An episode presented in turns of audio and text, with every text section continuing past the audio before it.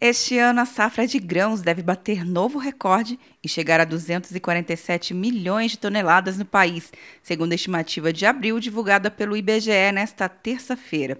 Isso representa um aumento de 0,8% em relação à previsão de março e de 2,3% na comparação com a colheita de 2019, uma diferença de 5,5 milhões de toneladas.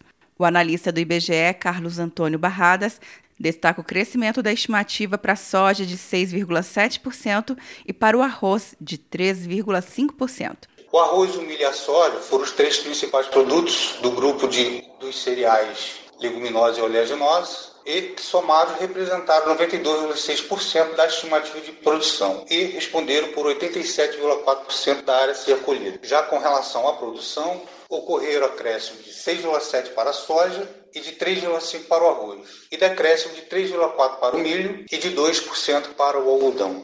Já na comparação com o mês de março, a variação de 0,8% da safra resulta do crescimento das estimativas de colheita do trigo e da soja. A cevada e a aveia, que integram junto com o milho os grãos de inverno, também subiram no comparativo mensal. De acordo com o IBGE, em 2020, Mato Grosso deve seguir como o maior produtor nacional de soja.